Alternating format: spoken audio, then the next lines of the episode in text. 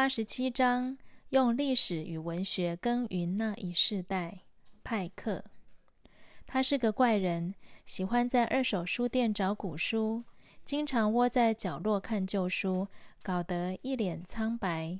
他不太参加聚会，也不擅长与人相处，活在书本里的时间多于真实的世界。斯布真却认为这种怪咖是上帝国度里的稀有人才，聘他为教会的全职童工。担任《剑与盾》杂志的主编，他任职长达二十年，直到斯布珍安息主怀，被公认是十九世纪后期杰出的教会历史学家。派克 （Godfrey Pike，一八三六到一九一零）是英格兰斯托克纽因顿 （Stoke Newington） 人。从小愤世嫉俗，经常躲在书店里寻找他的乌托邦。一八六二年，斯布真街头布道，他刚好经过，驻足聆听而悔改信主。他后来写道：“我才知道，世界上最尊贵的人，不是在宫廷里面，不是议会的代表，而是一群高举耶稣基督的人。他们没有什么知识。”但是认识上帝、喜爱读书的人，派克信主后仍然是教会的边缘人。有人问他为什么如此不合群，他说：“教会有再大的建筑，再多的人聚集，都会成历史。重要的是，在众人愚昧无知的时候，我仍可记录上帝在历史轨迹里的护佑。”有人把他这话去告诉斯布真，斯布真与他约谈后大为赏识。一分享起历史，他活力十足，与平常病恹恹的样子完全不同。他分享书中的看见，充满喜悦，证明敬虔绝不沉闷。他在历世历代的好书中找到属灵的骨髓肥油。斯布真写道。派克不容易同工，要与他同工，必须先成为朋友；要与他成为朋友，必须先爱书。以历史文学荣耀主。一八六五年，斯布真出版教会刊物《剑与盾》，聘任派克负责编辑。此举大出众人的意料之外。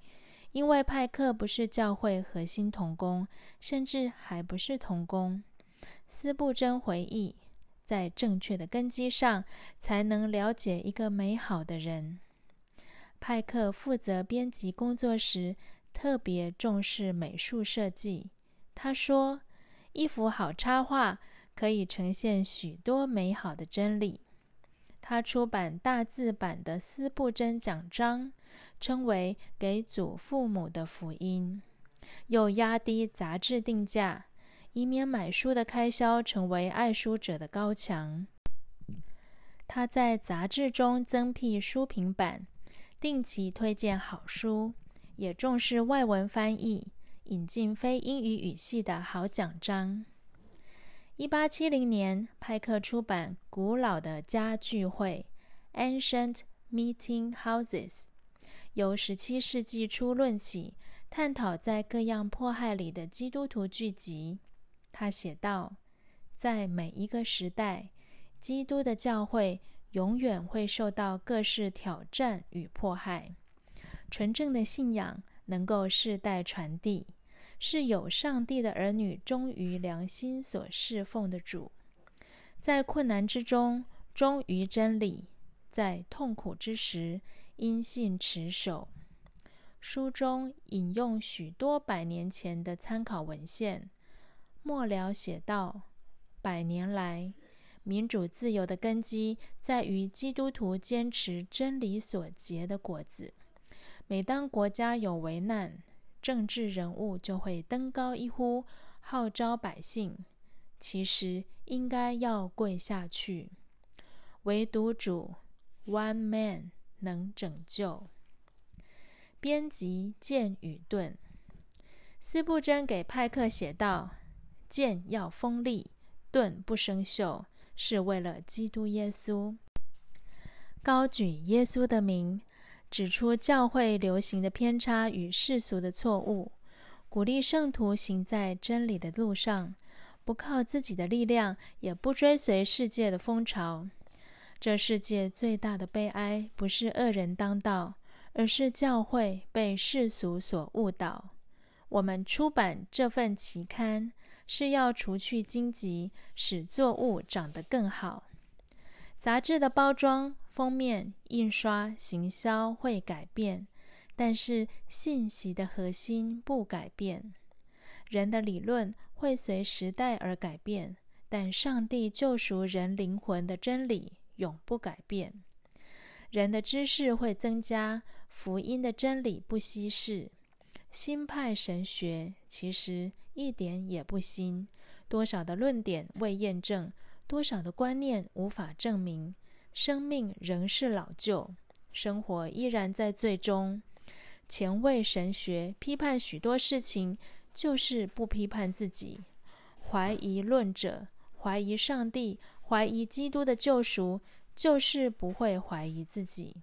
他们放了许多绊脚石，让人在跟随上帝的路上蹒跚难行。